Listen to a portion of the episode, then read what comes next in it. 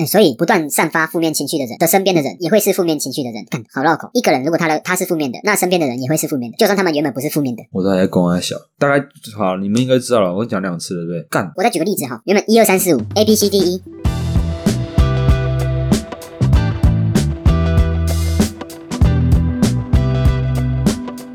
E，Hello，大家好，今天跟大家介绍一本书。哦这本书是我在大学的时候呃看到的，然后最近又把它从拿来翻了一次，这样觉得这本书其实是对我大学觉得是蛮有用的一本书，这样叫做《你只是看起来很努力》，它作者是李尚龙。然后我觉得他这本书，他他的书名可能看起来很鸡汤、很励志，就是你只是看起来很努力。但是我觉得它跟鸡汤不一样的是，它里面有讲到他的蛮多实际的例子，包括他自己生活中的一些经验、他的经历这样。我觉得他的文笔也算好，所以他写出来的文章更浅显易懂。这样，以那种嗯、阅读习惯不多的人，或是不常看书的人，其实他的书不会到太难去理解，他也不会用到太干话或是太太难讲的例子去让我们读者了解这样。啊，我觉得这本书的核心价值是不要太在意别人的看法，这是我自己的的看法，就是看完这本书之后的想法这样。今天大概会讲它前面，它有三四章吧，我现在先讲它前面的两章，就是你只是看起来很努力这一章跟合群，就是它的合群，就是你以为你在合群，但其实你在浪费青春。就我大概今天会围绕在这两个小章节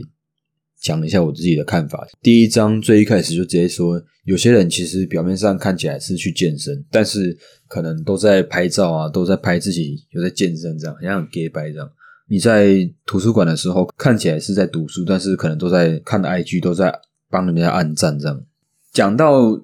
健身或是做一些事情的时候，有些人会选择跟大家说，可能这个的用意是，有些人可能真的只是单纯分享。但是有一部分人会觉得说，跟大家说你自己的目标，进而的去督促你自己。你跟大家说你在健身，不持续下去的话，就是让别人觉得说，干你都在讲干话，你都光说不做这样子。所以让大家知道，然后也让大家知道说你很努力。第二个是以便去督促你自己这样。但我觉得，如果说你喜欢这件事情，你就不一定去是要跟大家说，可能你是无意的啦。但是如果你是有意的说，哎、我想要让大家知道我很努力，那我觉得那那不一定是必要的。它里面其实就是说，很多人可能只是看起来很用功、很努力这样，但是结果可能什么都没有，甚至是在过程中什么东西都没有得到这样子。既然你喜欢的事情，就代表这件事情里面应该会有你喜欢的东西在里面。如果你问你自己，你想要做一件事情，但是你不知道你为什么而而做的话，就跟这本书里面讲的一样，你在跟风。所以我觉得，呃，告诉别人你的目标的话，你的代价太大了，阻力太大。最好的就是你直接去实践，你觉得你直接去做，就是你想要什么东西去做，然后尽量把它分的小一点，把你想做的东西分成小项一点去做。比如说一开始最简单最简单就是查个资料啊，然后网上看一下什么东西这样，再来就是动手去做。啊，做完之后就就是再下一步，再下一步，这样一一步一步慢慢做往下做这样子。我觉得这样子，呃，我会这样子觉得直接动手去做，是因为呃克服焦虑最好的方法就是直接去做做这件事情这样。然后它里面有讲到方法，你每天列出一些你觉得必要的事情，就是待做清单，把这里面的待做清单列出一两项，一到两项你是一定要做的。但是我自己的理我自己的理解啦，如果你里面真的，比如说三项你真的要做的，你如果真的只有做到一项你很喜欢的，然后在做的过程里面你真的进到心流，就是你真的很专注去做，然后真的觉得有学到东西，真的效率很高的话，其实我觉得那就是值得的。做了一天的代办事项之后，剩下的时间要干嘛都 OK，要放松都怎么样都都没关系。你你要怎么你你想怎么爽怎么用都都没关系。当然我不是说背个十分钟的单字，你剩下的时间都去都去爽都去玩这样，就那个平衡点还是要抓好。你不能说一比九或九比一这样太北然，对不对？哈，以我自己的例子的话，呃，当我在做一些事情，特别是一些我从来没有尝试过的事情，我会让我第一步尽量小一点，不要到太难，不要到太夸张，不然你真的第一件事情做了很多，做了很久，很难这样，然后只有做一天，倒不如你是把它分分析一点，让你的注意力不要那么重的集中在这个地方，你就不会到觉得那么难这样，然后每天都去做，啊，第一天做完就告诉自己说，嘿，我做到了这样，然后第二天再持续做下去这样。我的话，我就会做完之后会去放松。我会因为我自己很喜欢听歌，所以我就会去听歌啊、唱歌、弹吉他什么的，就会做一些自己呃休闲的事情。这样好，第一章大概就是你只是看起来很努力，我觉得不一定得要让别人看到你真的有在做事，或是你真的时时刻刻都在努力、都在用心。这样就是我觉得你不要告诉你自己说，你每天醒来就是两眼一睁。开始竞争，不要告诉你这种干话，就是人还是要休息的，你不能一天到晚那边跑，在那边在那边闹，对不对？我认为说它的核心价值就是不要太在意别人的看法，就你不要太害怕别人看到你在休息，或者你在你在玩，你在做一些呃很放松的事情，你自己默默的做就好了，不一定一定要让别人看到你真的在认真的样子。这样，再来讲一下合群，他这本书里面说到了合群的时候。他有说到，呃，大部分的人可能都会有室友，就是如果是住学校或是住外面的话，会有室友。这些室友不一定是跟你志同道合的，所以就不一定会是你你需要的朋友。我自己认为说，朋友是一那些志同道合，或是那些跟你有相同想法的人才算是朋友，不然剩下的都是，呃，就是比较不会那么好的朋友。这样，以我自己的例子的话。就是我大学的室友里面有几个是很爱玩电脑的，不然就是很爱打麻将之类的。虽然他们呃考试的时候读书起来都还是会很认真的，然后课业也都算是蛮好的。但是我自己的话，我其实还有我自己喜欢做的事情，除了课业之外，我其实还蛮多自己想做的事情。所以如果你只是为了合群而跟风的去做大家在做的事情，那可能真的就是浪费生命。最怕、最可怕的就是。你自己都没有意识到你自己在浪费大学的这个时光，自己都不知道出了什么问题，直到可能到大学尾声，或是到年底才发现，看自己的新年新希望啊，自己的梦想都只是梦，都只是在讲干话。这样很重要的事情是，如果没有意识到哪些事情是自己不喜欢的，或是不能再继续下去的，不能再烂下去的，就你要意识到这件事情是很重要的。就像是你以为你自己在社交，在经营人际关系，但是可能你你是在浪费生命。我所谓的朋友是跟你志同道合的，那叫朋友。那剩下的可能就是没有意义的跟风。就算你是一个正能量的人，如果你没有意识到你的朋友都是负能量的，那这样其实会一直侵蚀你，然后你最后就会被同化。你可能无意识的、不知不觉你就变成负负能量的人。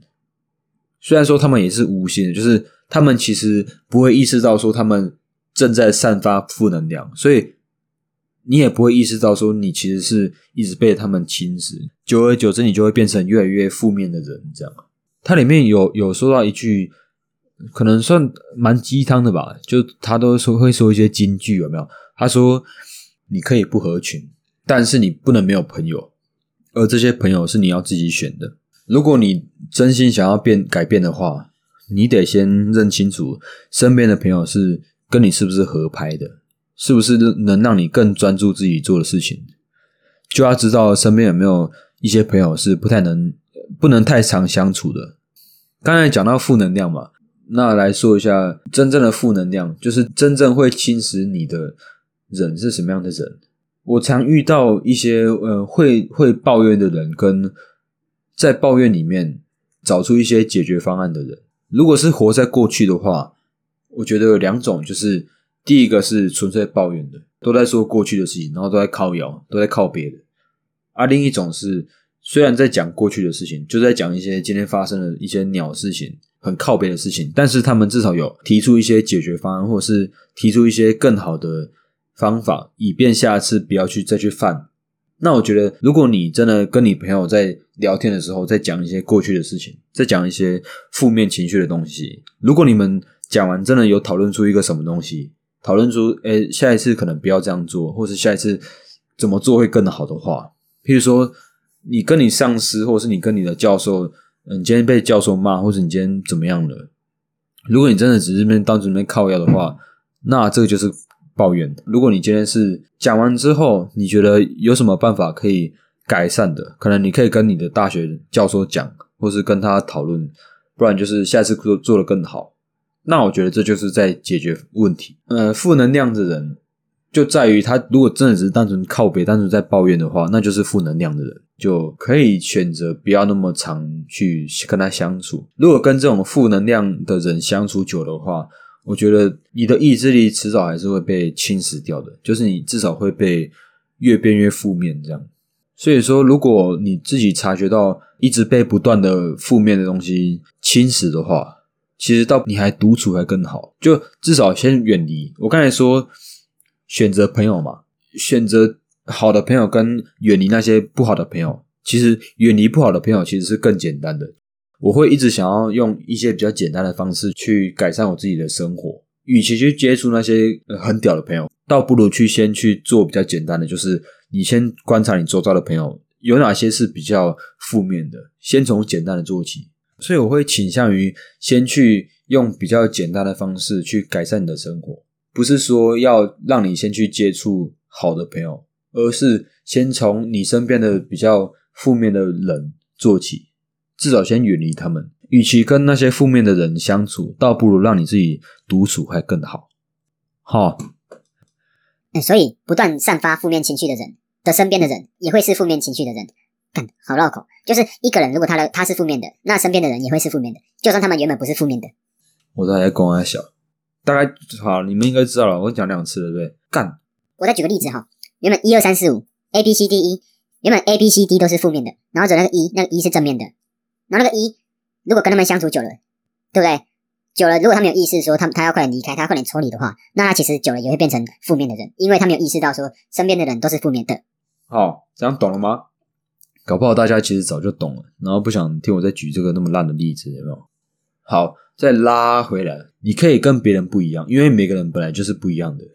那你干嘛合群？做自己喜欢的事情，并不是不合群，那个是做自己，就是不要为了交朋友而去压抑自己，而让自己沉浸那在那些大家都都在做的事情里面。这样子的话，你其实就在跟风，然后筛选掉那些朋友之后，会有更多的时间跟自己相处。虽然说这样子其实会很寂寞，或者是会很无聊。它里面也有讲到一句话，一句金句，有没有？他说：“人是害怕寂寞的，于是大多数的人选择合群，那就会有点像是随波逐流，那也不知道自己在冲啊小这样。你要常常问你自己说：，哎，你身边的朋友是不是你想要的？”而不是说大家都听我的，我们一起变好，我们一起向上，奋发向上。这比较难，是因为别人做不做，别人变不变好是别人的事情。用简单的方法改变的话，其实是从你自己身上做起是比较快的。这样，所以说哈，筛选掉朋友之后，你会很多时间跟你自己相处。以我自己的话就是这样子。呃，所以其实要有点知道怎么跟自己相处，不要害怕寂寞或是。觉得孤单就是没有朋友。它里面还有说到另外一点，我觉得蛮吸引我的，就是如果你真的想要做一件事情，想要变成更好的你，那寂寞一阵子是一定要的，一定得经历那那一段很无聊，然后很无趣，然后大家可能都不懂你的那一阵子，会很痛苦，没错。因为如果你选择做你你喜欢的事情的话，大多数的人是不认可的。你可能真的想要做你你喜欢做的事情，那其实。世界上没有那么多人跟你一样，所以大多数的时间是你自己在做，你自己在跟你自己相处，难免还是会还是会孤单，觉得冷，对不对？好啦，我今天大概只有介绍他第一章里面的很前面的一部分，主要是因为我看完觉得这本书其实有点像是工具书吧，让我自己的心理状态更好，更不要去在意别人的看法。它里面其实还讲到蛮多。我觉得蛮实用的东西，如果以后有机会的话，再来讲哦。因为今天已经讲很久。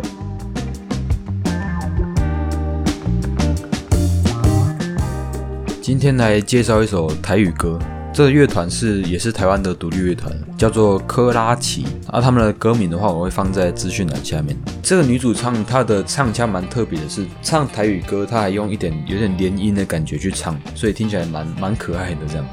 今天说的这首歌的编曲的话，整首歌的